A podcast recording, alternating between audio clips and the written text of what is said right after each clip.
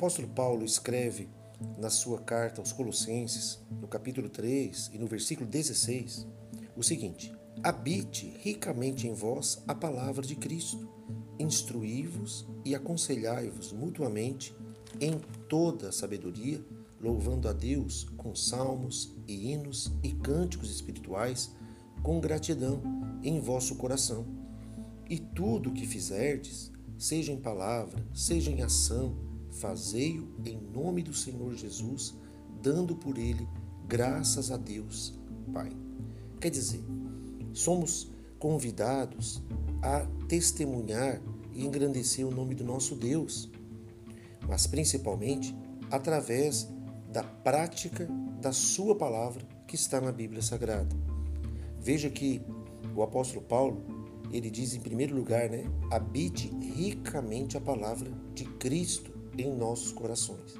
A palavra é o guia, é a lâmpada para nossos pés e luz para os nossos caminhos.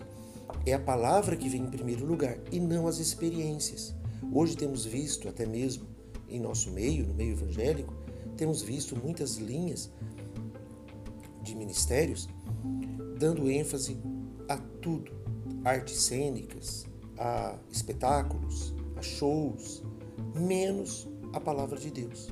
E aqui diz justamente o contrário: primeiro a palavra, e depois, com a palavra, a gratidão, a expressão de amor, adoração, louvor, a expressão que está dentro do nosso coração. E que toda prática, tudo que a gente fizer, sendo em palavra ou em atitudes, façamos em nome do Senhor Jesus, ou seja, para a sua glória, para o seu engrandecimento. Ora, se eu vou usar o nome do Senhor Jesus, eu não posso usá-lo para fazer mal para alguém. Eu não posso usar para prejudicar alguém, porque isso contraria a própria palavra. Da mesma maneira, quando se incentiva em muitos lugares aí os shows, os espetáculos, mesmo que seja em nome de Deus, mas deixam de lado a palavra, estão contrariando justamente esse texto que o apóstolo Paulo se refere. Habite ricamente em vós a palavra de Cristo.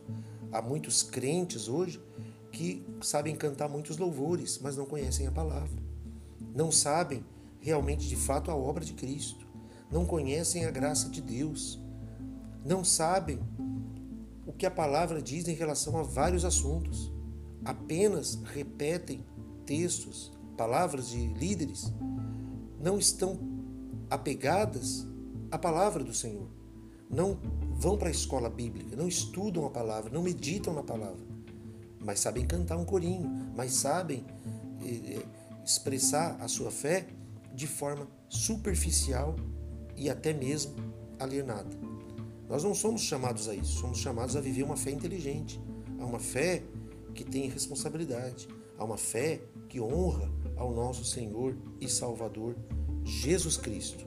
Portanto, que possamos entender que essa cultura de pão e circo que está acontecendo não somente no mundo, mas também dentro de muitas organizações religiosas, isso não agrada a Deus, isso não edifica, pelo contrário, isso apenas acomoda, cria um povo, uma, um, um, povo é, submisso, é, com falta de sabedoria, com falta de entendimento, e não tem como aplicar uma palavra que não conhece. Eu não tenho, você não tem como botar em prática uma palavra que você desconhece ou apenas ouve de forma distorcida pela boca de alguém. Portanto, somente as Escrituras, como nós falamos nos episódios anteriores, possamos dar prioridade à palavra de Deus e que o Senhor habite completamente e ricamente em sua vida, em nome de Jesus.